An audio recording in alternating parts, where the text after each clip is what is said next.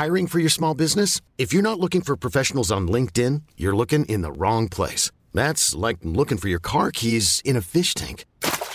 LinkedIn helps you hire professionals you can't find anywhere else, even those who aren't actively searching for a new job but might be open to the perfect role. In a given month, over 70% of LinkedIn users don't even visit other leading job sites. So start looking in the right place. With LinkedIn, you can hire professionals like a professional. Post your free job on linkedin.com slash achieve today.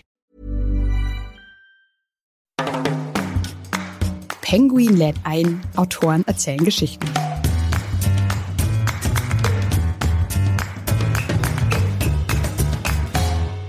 Das ist für viele Menschen wichtig, weil ein Drittel der Deutschen irgendwann im Leben mal psychisch krank werden. Also ein Drittel der Zuhörerinnen und Zuhörer waren mal psychisch krank, sind es im Moment oder werden es noch. Und die zwei Drittel anderen Deutschen haben irgendwelche Angehörige, die psychisch krank sind.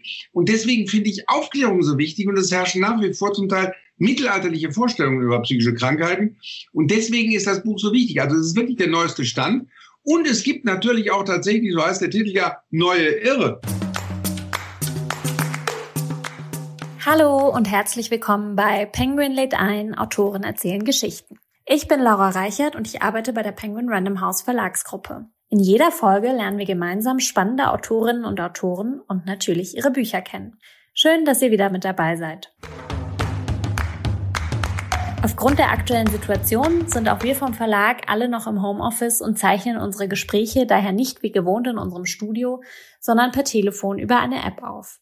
Heute spreche ich mit Manfred Lütz. Er ist Psychiater, Psychotherapeut, Theologe und Kabarettist. Von 1997 bis 2019 war er Chefarzt des Alexianer Krankenhauses in Köln. 2003 gründete er dann das Alexianer Therapieforum mit renommierten internationalen Referenten, das er noch weiterhin organisiert. Manfred Lütz ist aber auch Autor zahlreicher Bestseller. Sein neues Buch Neue Irre, wir behandeln die Falschen ist bei Kösel erschienen. Darin beschäftigt sich Manfred Lütz mit der aktuellen Weltlage aus Sicht eines Psychiaters. Denn weltweit scheinen scheinbar Irre die mächtigsten Positionen und Ämter zu übernehmen. Sind die denn wirklich verrückt? Manfred Lutz wird es uns auf Basis neuester wissenschaftlicher Erkenntnisse erklären. Hallo Herr Lütz, schön, dass wir heute sprechen. Hallo Frau Reichert. Ihr neues Buch Neue Irre hat ja sozusagen einen Vorgänger, denn Ihr Bestseller Irre ist bereits vor über zehn Jahren erschienen und hat sich auch bisher fast eine Million Mal verkauft. Ist Ihr neues Buch eine Art Fortsetzung oder Weiterentwicklung oder wie würden Sie es einordnen? Also das Buch hieß ja damals Irre, wir behandeln die Falschen, unser Problem sind die Normalen. Und ich habe darauf hingewiesen, dass Hitler, Stalin, Mao Zedong und sowas dass die alle nicht, nicht wirklich verrückt sind, sondern dass sie normal sind, schrecklich normal und dass psychisch Kranke eben viel weniger gefährlich sind als die sogenannten Normalen. Und das Buch ist dann auch eine Einführung in Psychiatrie und Psychotherapie gewesen, auf weniger als 200 Seiten, alle Diagnosen, alle Therapien, ein bisschen lustig. Und das gab es eben damals noch nicht, dass man eben äh, informiert wird, aufgeklärt wird über alle psychischen Erkrankungen. Und deswegen ist das auch so viel verkauft worden. Aber seit zehn Jahren hat sich natürlich in der Wissenschaft viel getan. Das heißt, man musste das überarbeiten. Es gibt viele neue Sichtweisen auf Erkrankungen, neue Therapieformen und so weiter. Und ähm, da habe ich jetzt in dem Buch Neue Irre, wir behandeln die Falschen, wirklich den neuesten wissenschaftlichen Stand und die führenden deutschen Experten auf den verschiedenen Gebieten, auf den Gebieten der Borderline-Störung oder bei ADHS oder so, die haben dieses Buch gelesen, die Teile gelesen, für die sie sozusagen spezialisiert sind, sodass man jetzt tatsächlich auf weniger als 200 Seiten den neuesten Stand der Forschung hat für alle Diagnosen und alle Therapien auf unter 200 Seiten. Und das ist für viele Menschen wichtig, weil ein Drittel der Deutschen irgendwann im Leben mal psychisch krank werden. Also ein Drittel der Zuhörerinnen und Zuhörer waren mal psychisch krank, sind es im Moment oder werden es noch. Und die zwei Drittel anderen Deutschen haben irgendwelche Angehörige, die psychisch krank sind. Und deswegen finde ich Aufklärung so wichtig und es herrschen nach wie vor zum Teil mittelalterliche Vorstellungen über psychische Krankheiten. Und deswegen ist das Buch so wichtig. Also es ist wirklich der neueste Stand. Und es gibt natürlich auch tatsächlich, so heißt der Titel ja, neue Irre.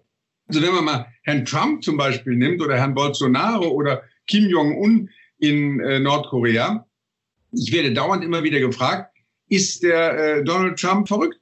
Und dazu kann ich nur sagen, der ist normal, schrecklich normal. Man kann da therapeutisch gar nichts machen. Meine psychisch Kranken sind nicht so verrückt wie Herr Trump. Und äh, auch diese Themen kommen in dem Buch vor, sodass es tatsächlich ein neues Buch geworden ist. Ja, viele amerikanische Psychotherapeuten haben dem angesprochenen Donald Trump ja auch bereits krankhaften Narzissmus diagnostiziert. Was würden Sie dazu sagen, zu dieser Diagnose? Also es gibt in Amerika die Goldwater-Regel. Das heißt, man darf nicht äh, aus ethischen Gründen äh, Menschen des öffentlichen Lebens, also vor allem auch Politiker, mit Diagnosen bedenken. Dagegen ha haben diese äh, Kollegen damals äh, verstoßen. Aber es gibt auch gute Gründe, das wirklich nicht zu tun. Ein Narzisst zum Beispiel, und die behaupten ja, er sei ein Narzisst, ein Narzisst zum Beispiel ist ein Mensch, der äh, selbst sehr unsicher ist und dauernd Zuwendung und dauernd Beifall braucht durch alle möglichen anderen und äh, nachher keine Freunde mehr hat, weil die Freunde halten das einfach nicht mehr aus, ihn dauernd loben zu müssen, den Narzissten. Und dann äh, bricht sozusagen das ganze System zusammen und er muss zum Therapeuten und sich helfen lassen. Also ein armer, äh, bedauernswerter Mensch. Aber Donald Trump ist jemand, der überhaupt nicht ein armer und bedauernswerter Mensch ist, der überhaupt nicht Mangel an Freunden und an Sozialkontakten hat, sondern der mit dieser Strategie, die er da gelernt hat, Erfolg hat. Er ist also kein psychisch Kranker, sondern er ist ein zutiefst unmoralischer Mensch. Und das ist viel gefährlicher, als wenn jemand psychisch krank wäre. Wenn er psychisch krank wäre, dann äh, könnte man mit ein paar Therapiestunden diesen gefährlichen Menschen sozusagen ruhig stellen. Aber das geht bei ihm nicht, weil er das sozusagen von seinem Vater gelernt hat. Er hat von seinem Vater gelernt, das Wichtigste im Leben ist Geld, Erfolg und der Größte sein. Und dafür darf man sozusagen alles machen, jede Schweinerei davon machen. Man darf sich nur möglichst nicht erwischen lassen. Und dieses Prinzip setzt er wirklich um. Und das Erschreckende daran ist nicht, dass es so einen Menschen gibt. Es hat ja immer schon einigermaßen merkwürdige Leute gegeben, sondern dass er es tatsächlich geschafft hat, so viele Anhänger zu bekommen.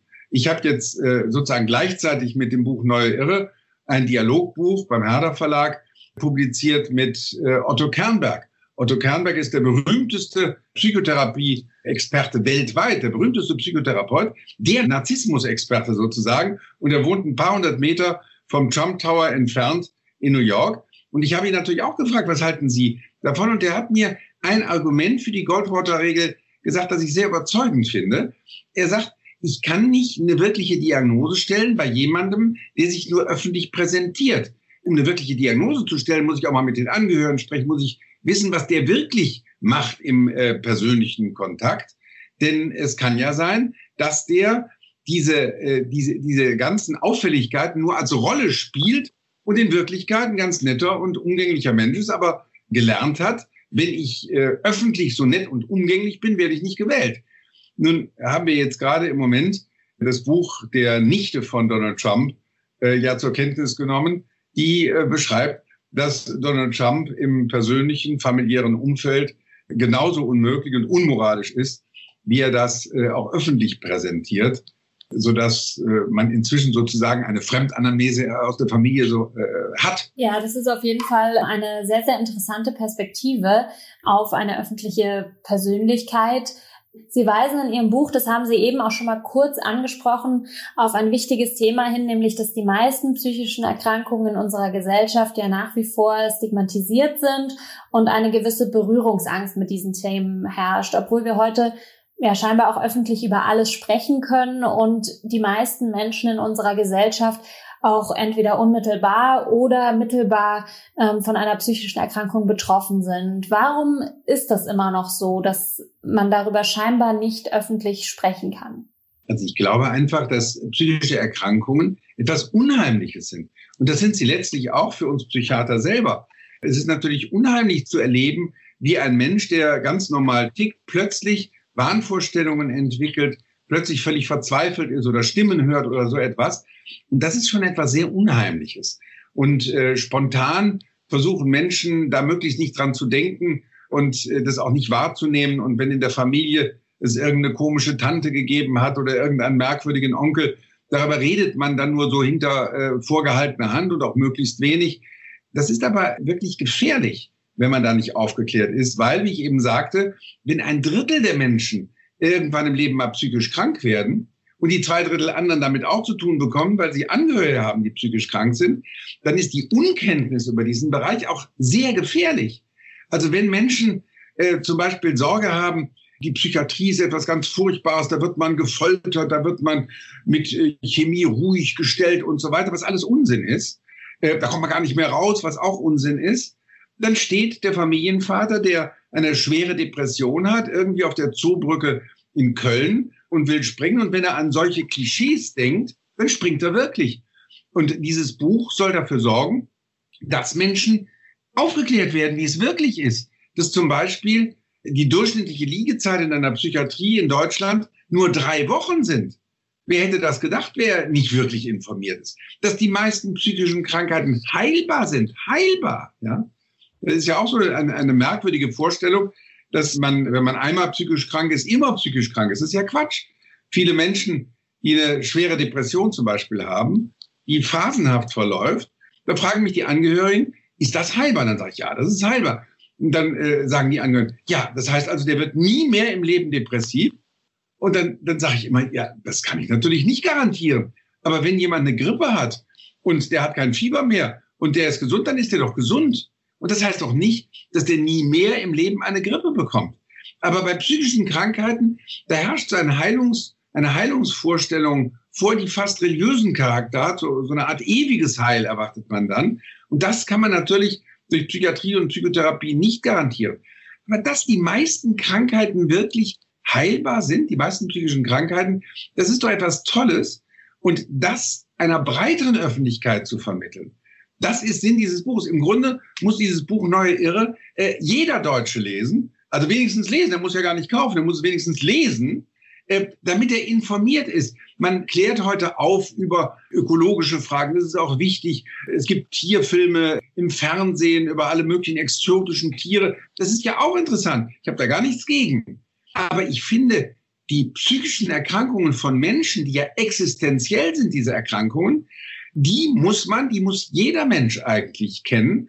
Absolut. Und es ist auch wirklich ein überschaubarer Umfang. Sie haben es ja schon gesagt, weniger als 200 Seiten. Und ähm, Sie versuchen diese Berührungsängste, wie Sie auch schon angesprochen haben, ja durch Ihren Humor aufzubrechen. Das machen Sie neben Ihren Büchern auch regelmäßig im Kabarett. Wie gehen Sie da vor, um niemanden vor den Kopf zu stoßen oder Betroffene nicht irgendwie zu irritieren? Da ist ja auch sicherlich einiges an Fingerspitzengefühl gefragt, wenn man Humor mit ins Spiel bringt. Ja, mich hat mein Freund Eckart von Hirschhausen äh, motiviert, ins Kabarett zu gehen. Der hat auch das Vorwort für das erste Buch damals geschrieben, wofür ich ihm sehr dankbar war, weil der Eckart auch eben eine Mentalität hat, dass er medizinisches Wissen humorvoll rüberbringt. Natürlich sind Krankheiten, nicht nur psychische Krankheiten, auch körperliche Erkrankungen, häufig auch was Tragisches, Krebserkrankungen oder so etwas. Aber wenn man nicht auch etwas locker darüber redet, allgemeinverständlich, auch etwas unterhaltsam, dann erreicht man nicht eine breitere Öffentlichkeit. Das Problem der sogenannten Entstigmatisierungsveranstaltungen, die es in der Psychiatrie gibt, ist ja, der, der, der Ausdruck Entstigmatisierung ist ja schon schrecklich. Und da kommen dann die üblichen Verdächtigen, die sowieso schon aufgeklärt sind im äh, schwarzen Anzug. Und der Bundespräsident äh, redet voller Betroffenheit über unsere armen psychisch kranken Mitbürger. Damit erreicht man nicht eine breitere Öffentlichkeit. Mein Ziel bei dem Buch ist, dass ein alerter Manager, der nie ein Psychobuch freiwillig in die Hand nehmen würde, das liest, weil er gehört hat, das ist ein Bestseller, ist unterhaltsam und anschließend zum ersten Mal seinen schizophrenen Vetter anruft, weil er festgestellt hat, der ist gar nicht so verrückt, wie ich eigentlich gedacht habe. Und im Kabarett habe ich über das, äh, das erste Buch Kabarett gemacht, vor ausverkauftem Haus. Da kommen die Leute, die wollen sich unterhalten. Und das kann man auch. Und die Vorstellung in einer Psychiatrie, wo natürlich auch Depressionen behandelt werden, äh, laufen die Leute alle in, in düsterer Stimmung äh, rum, tief betroffen und so. Das ist eine, eine ganz falsche Vorstellung. Natürlich werde ich jetzt nicht rumwitzeln, wenn ich einem depressiven Patienten begegne. Das ist ja selbstverständlich, das ist eine Frage auch des menschlichen Einfühlungsvermögens, auch des Respekts vor Menschen. Aber auch depressive Patienten haben überhaupt nichts davon, wenn ich noch bedrückter rumlaufe als der, der depressive Patient. Das heißt, in der äh, Psychiatrie geht es durchaus auch humorvoll zu, kann man sich durch Humor ein bisschen distanzieren vom Schrecklichen der Erkrankung. Und häufig ist es so, wenn die Patienten, wenn so ein depressiver Rheinländer zum ersten Mal Scherze über seine eigene Krankheit machen kann, dann ist das ein Zeichen dafür, dass die Depression vorbei ist. Ja, das beschreiben Sie auch an einigen Stellen. Haben Sie auch, wie gesagt, so Fallbeispiele mit eingearbeitet in Ihrem Buch. Das finde ich macht das Ganze auch nochmal anschaulicher. Und jetzt möchte ich Ihnen kurz mal eine Frage stellen, die Sie selbst auch in Ihrer Einleitung stellen, nämlich in Bezug auf die aktuelle weltpolitische oder generell die aktuelle Lage in der Welt. Da fragen Sie, muss bei solcher Lage der Dinge denn nicht damit gerechnet werden, dass angesichts dieser total verrückten Menschheit diejenigen, die von den Menschen selbst sogar ausdrücklich als verrückt bezeichnet werden, ein Ausmaß an Verrücktheit erreichen, das alle Grenzen sprengt? Ja, und das ist eben interessanterweise nicht so. Das Interessante ist, dass zum Beispiel, wenn, ich habe viele Fernsehsender äh, interviewt, wenn irgendein psychisch Kranker ein Verbrechen begangen hat. Und dann habe ich natürlich auch die Kranken erklärt, und erklärt, womit das zusammenhängt. Aber ich habe nie vergessen, am Schluss zu sagen, aber statistisch gesehen sind psychisch Kranke weniger häufig straffällig als normale. Also hüten sie sich vor Normalen. Und das, das wissen viele Menschen gar nicht. Das Problem ist einfach, dass bei, der, bei Straftaten von psychisch Kranken das häufig doch etwas skurril ist und dadurch besonders auffällig und einen besonderen Medieneffekt erzielt. Also ein, ein Mord eines, eines, eines äh, Schizophrenen ist ist äh, skurriler als ein Mord eines Normalen sozusagen. Aber äh, es ist doch eine wichtige Information, dass psychisch Kranke weniger häufig straffällig sind als normale. Und das hat einfach damit zu tun, dass psychisch Kranke häufig dünnhäutiger sind, häufig sensibler sind, vorsichtiger sind im Umgang mit ihren Mitmenschen. Psychisch Kranke zum Beispiel, die unter Medikation Auto fahren, haben weniger häufig äh, Unfälle als nicht psychisch Kranke also äh, da muss man viele Klischees, die man so schnell mal im Kopf hat, auch beseitigen. Und äh, die Geschichten, die Sie gerade erwähnen, sind Geschichten, Patientengeschichten, die ich persönlich erlebt habe, die mir auch sehr in Erinnerung geblieben sind und die das Ganze dann auch noch plastisch machen. Ein Leser hat ja nichts davon, wenn er jetzt 200 Seiten nur Theorien liest, sondern es ist sehr viele interessante, auch sehr witzige Patientengeschichten gibt. Sie haben es eben auch schon angesprochen. In unserer Geschichte gibt es ja einige Menschen, die schreckliche Dinge und Verbrechen begangen haben. Und es ist natürlich relativ verführerisch, sie als psychisch krank zu erklären oder ähm, abzustempeln. Aber Sie sagen auch, dass genau das gerade trügerisch oder gar fatal ist. Warum ist das so? Weil natürlich das Böse etwas total Unheimliches ist und wenn man sagt, es ist nicht böse, sondern es ist irgendwie krank, dann hat man vielleicht den Eindruck, man kann es noch ein bisschen berechnen. Also eine Krankheit, ähm, das sind noch gewisse ähm, Regelmäßigkeiten, dann kann man dann vielleicht auch eine Therapie ähm, für planen, wenn sowas nochmal auftritt oder so. Aber ähm, das ist eben nicht so. Äh, Hitler war nicht psychisch krank. Hitler war auch nicht minderbegabt oder so. Was man ja manchmal, also es wird dann so abfällig über Hitler äh, geredet. Hitler hat sehr viel gelesen, hat sicherlich nicht systematisch gelesen. Hitler äh, war ja sogar kulturell gebildet. Er hat sich für Musik interessiert, hat sich für bildende Kunst interessiert und so etwas. Das heißt, Bildung ist nicht etwas, was einen daran hindert, ein Massenmörder zu werden. Und es gibt ja die Berichte über, über wirklich hochgebildete SS-Leute, die äh, tagsüber äh, Tausende von Juden ermordet haben und brutal gequält haben und dann abends kultiviert im äh, Familienkreis gesessen haben. Das ist ja das eigentlich Unheimliche. Und da ist die Vorstellung, naja, der Hitler war eben verrückt, eine Vorstellung, die ihn sozusagen von uns wegrückt. Aber das ist eben nicht so. Es war ein böser Mensch. Und das Böse ist etwas, was uns immer wieder auch begegnet, äh, auch bei Mitmenschen begegnet und was einen immer wieder erschüttert. Und das kann man nicht sozusagen dadurch erklären, dass es irgendwie krank ist. Das wäre eine Diskriminierung von, äh, von Kranken. Ich äh, schütze in meinem Buch sozusagen auch die psychisch Kranken vor Diskriminierung, weil eben Hitler und Stalin und Mao Zedong, aber auch Leute wie Donald Trump oder Bolsonaro oder Kim Jong-un eben nicht psychisch krank sind. Keiner meiner psychisch Kranken ist so verrückt wie diese Typen. Ja, also die Realität ist da doch deutlich komplexer, als wir uns das vielleicht manchmal selbst erklären wollen. Dann gibt's ja auch noch die sogenannten oder von Ihnen so bezeichneten wahnsinnig normalen, also diejenigen, die mit ihrem Verhalten nicht aus der Masse hervorstechen. Was ist aber gerade auch am Normalsein aus psychologischer Sicht in gewisser Weise gefährlich? Das Gefährliche ist dieses Mitläufertum, dass man versucht, irgendwie im Mainstream zu sein dass man nie irgendwas ganz gut findet oder ganz schlecht findet, sondern man findet es gut, aber da ist dann doch ein bisschen was schlecht dran und man findet es schlecht, aber es gibt auch positive Aspekte. Das heißt, man versucht sich irgendwie ohne eine klare Position durchs Leben zu schleichen, nirgends anzuecken in irgendeiner Form, immer mitzuschwimmen mit dem Trend. Und das ist natürlich eine Gefahr dann, wenn der Trend eben gefährlich wird. Und wir haben heute wieder Trends, wenn man das auf der rechten Seite des Spektrums sieht, dass es heute wieder möglich ist, dass, dass, dass der Antisemitismus in Deutschland wieder zunimmt. Das ist doch etwas Furchtbares, etwas Schreckliches. Und dass es sozusagen Gruppen gibt, auch im Internet oder die sich auf der Straße treffen bei Demonstrationen, in denen völkisches, rassistisches Gedankengut wieder sozusagen hoffähig wird, das ist etwas Furchtbares. Und die Gefahr, dass Mitläufertum auch wieder in schreckliche Katastrophen führt, Hitler ist ja nur durch Mitläufer letztlich groß geworden, die wird im Buch eben auch beschrieben. Das heißt, das Buch ist zum einen eine Gesellschaftsanalyse, beschreibt ein bisschen auch die Gefahren, die sich auch in den letzten zehn Jahren, seit das erste Buch erschienen ist, ergeben haben, sodass es auch da auf, auf den neunten Stand gebracht ist. Und daneben hat es eben diesen aufklärerischen Aspekt, alle psychischen Krankheiten allgemeinverständlich zu beschreiben. Sie sagen aber trotz dieses gefährlichen Mitläufertums auch, dass es für uns Menschen einfach sehr wichtig ist, so etwas wie einen Normalzustand, also gesellschaftliche Normen zu haben.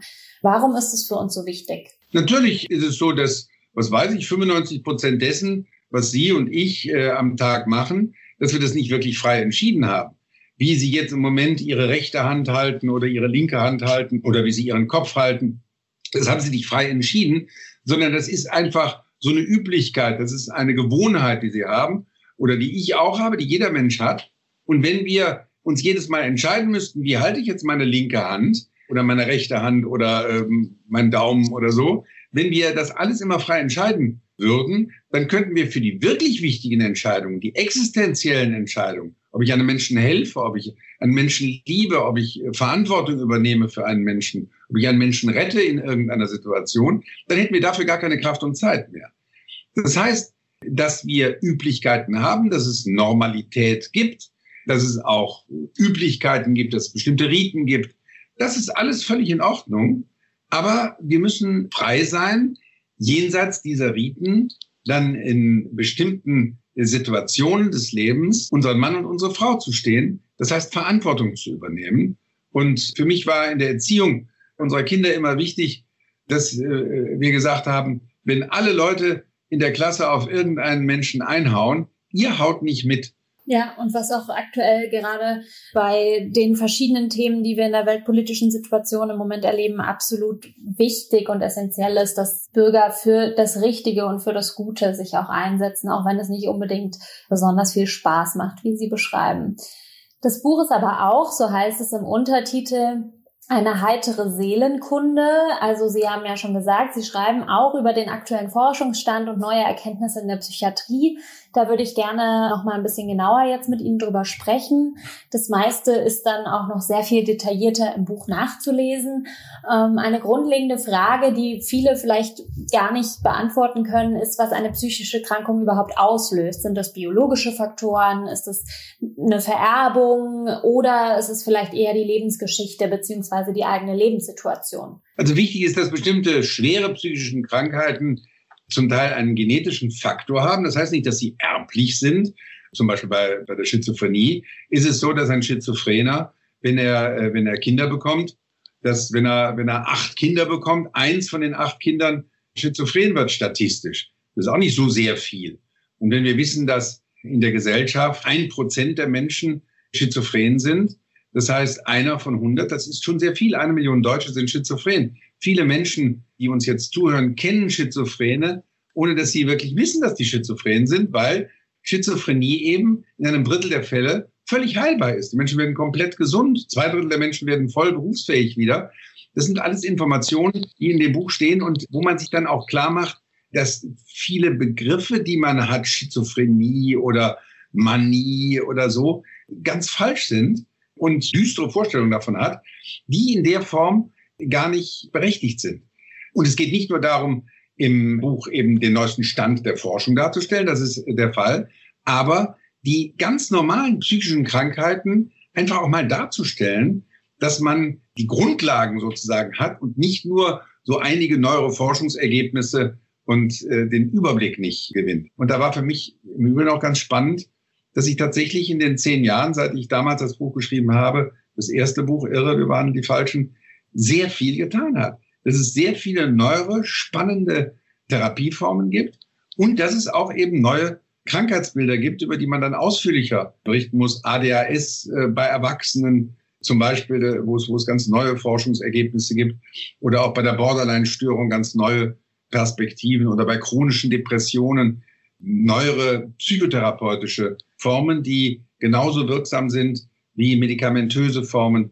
Auch äh, sozusagen meine, meine Haltung zu Medikamenten hat sich auch ein bisschen verändert, wie überhaupt in der Psychiatrie wir mit Medikamenten ein bisschen anders umgehen, als wir das noch vor zehn Jahren getan haben, wo man heute sicherlich sagen würde, dass Medikamente sehr wichtig sind. Psychopharmaka sind Heilmittel, die sehr wichtig sind. Aber wenn ein Patient partout solche Medikamente nicht nehmen will, dann kann man auch mit bestimmten Psychotherapiemethoden wirklich wirksam hilfreich sein. Also diese ganzen neuen Sichtweisen sind in dem Buch eben auch dargestellt. Ja, Sie haben jetzt gerade schon das wichtige Thema Psychopharmaka angesprochen. Viele Menschen stehen chemischen Eingriffen in die menschliche Psyche skeptisch gegenüber, wahrscheinlich auch, weil sie nicht ausreichend oder nicht ganzheitlich über das Thema informiert sind.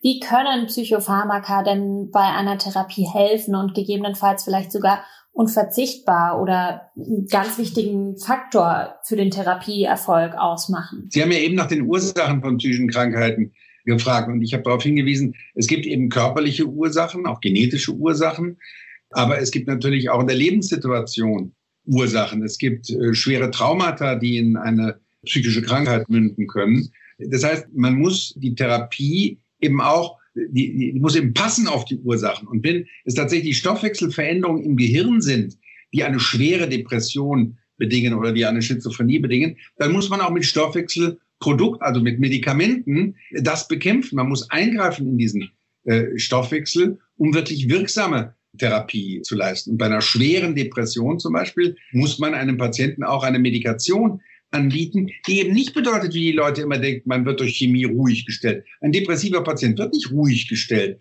durch ein Antidepressivum, sondern er ist völlig ruhig gestellt in der schweren Depression. Er ist völlig antriebslos und durch die antidepressive Medikation, diese wirksamen Medikamente, wird er wieder lebendig, kann er wieder aktiv werden.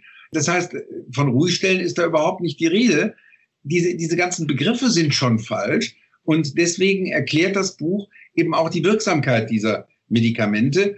Die wirklich guten Antidepressiva, auch die Neuroleptika für die Behandlung der Schizophrenie zum Beispiel, sind auch nicht Medikamente, die abhängig machen die abhängig machenden Medikamente, die halten die Leute meistens für ganz harmlos. Valium und sowas, das kann abhängig machen. Das ist ein Benzodiazepin. Und da gehen wir Psychiater immer sehr vorsichtig mit um. Die kann man in bestimmten Situationen, vor allem in Akutsituationen, einsetzen. Die sind dann auch sehr wirksam.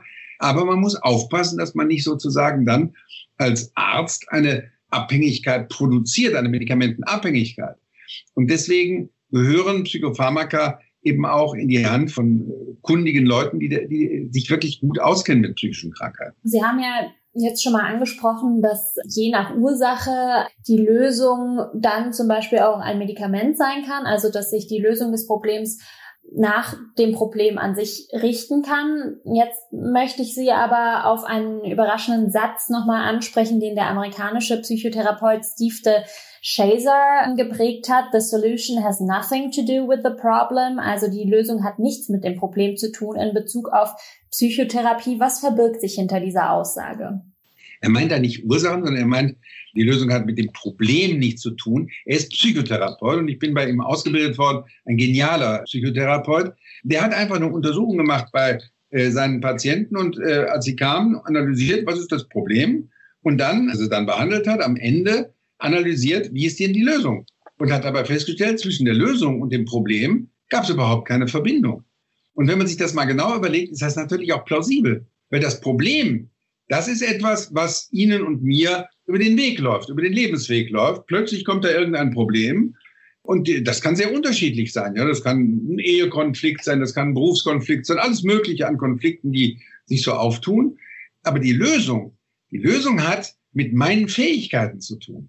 Wenn ich zum Beispiel durch das Hören von Mozart-Sinfonien mich beruhigen kann, wieder auf den Teppich komme, wenn es mir dadurch wieder besser geht, dann kann ich mit einer Mozart-Sinfonie in einer Berufskrise mich stabilisieren, aber auch in der Ehekrise vielleicht mich stabilisieren. Und einen anderen, den können Sie jagen mit, äh, mit Mozart-Sinfonien.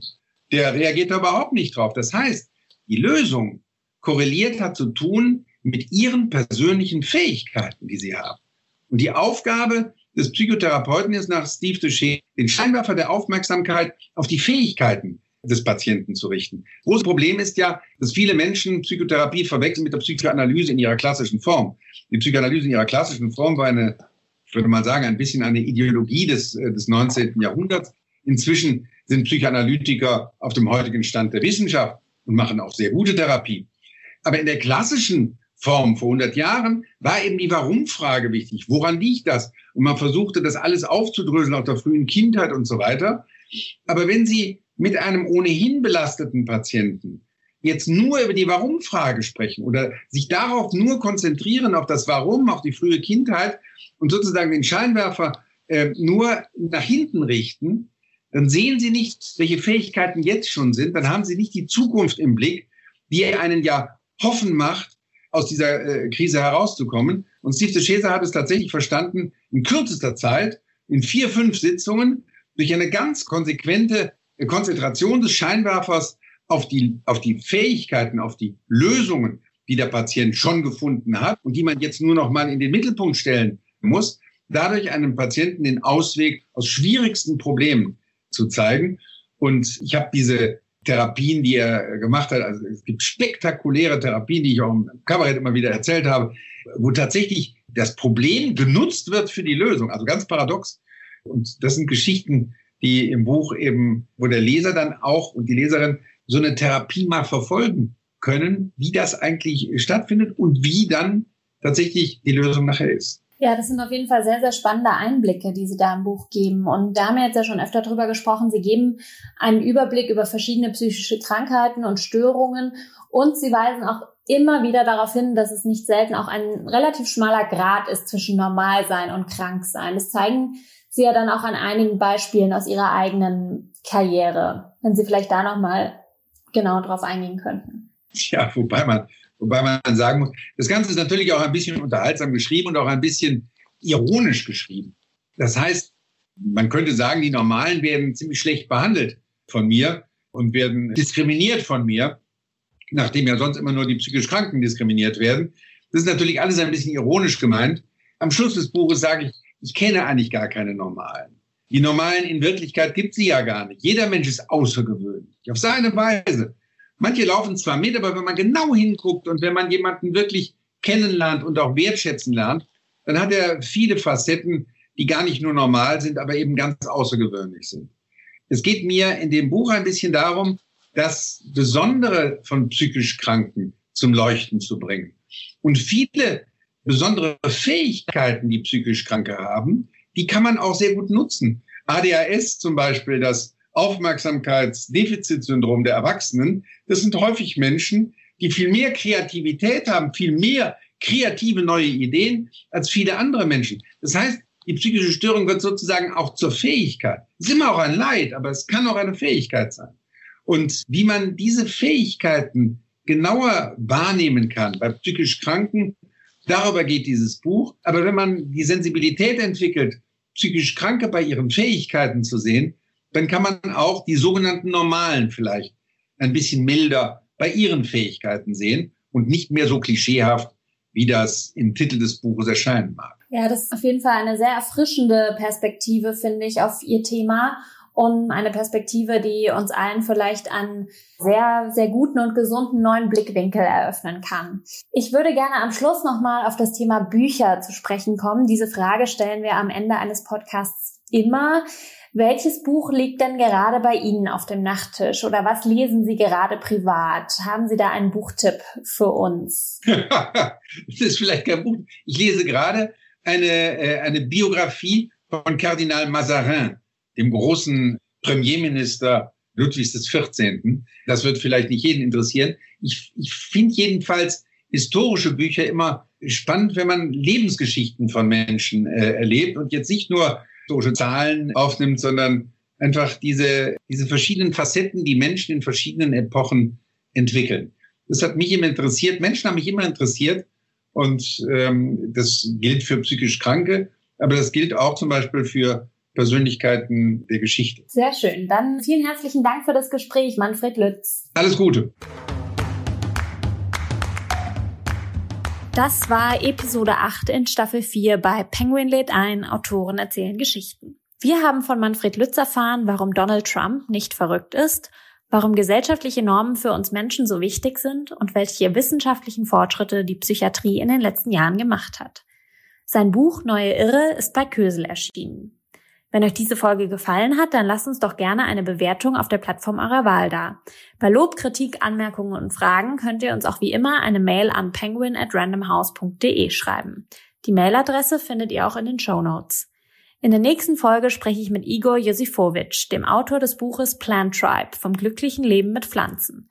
Wir sprechen über die vielen positiven Eigenschaften von Zimmerpflanzen und wie man sie am besten pflegt. Außerdem hat Igor auch einige tolle Deko-Tipps für uns. Und jetzt einfach abonnieren und keine Folge mehr verpassen. Egal ob bei iTunes, Spotify, Deezer und überall, wo es Podcasts gibt. Ciao und bis zum nächsten Mal. Eure Laura. Zum Schluss habe ich noch eine tolle Podcast-Empfehlung für euch. Und dafür lasse ich am besten den Podcaster selbst zu Wort kommen. Hallo, ich bin Alexander Langer, der Redaktionsleiter von Business Punk. In meinem Podcast How to Fix It geht es um interessante Lösungsansätze für die großen und drängenden Probleme der Menschheit. Bloß begegnen wir bei How to Fix It den Themen Klimawandel und Nachhaltigkeit nicht mit drögem Verzicht, sondern mit schlauen, wirtschaftlich sinnvollen Ideen. Dafür spreche ich mit den Macherinnen und Machern über ihre Projekte und will mehr über die Verwirklichung und auch die Menschen dahinter erfahren. Hört doch mal rein. How to Fix It von Business Punk auf Audio Now und überall, wo es Podcasts gibt.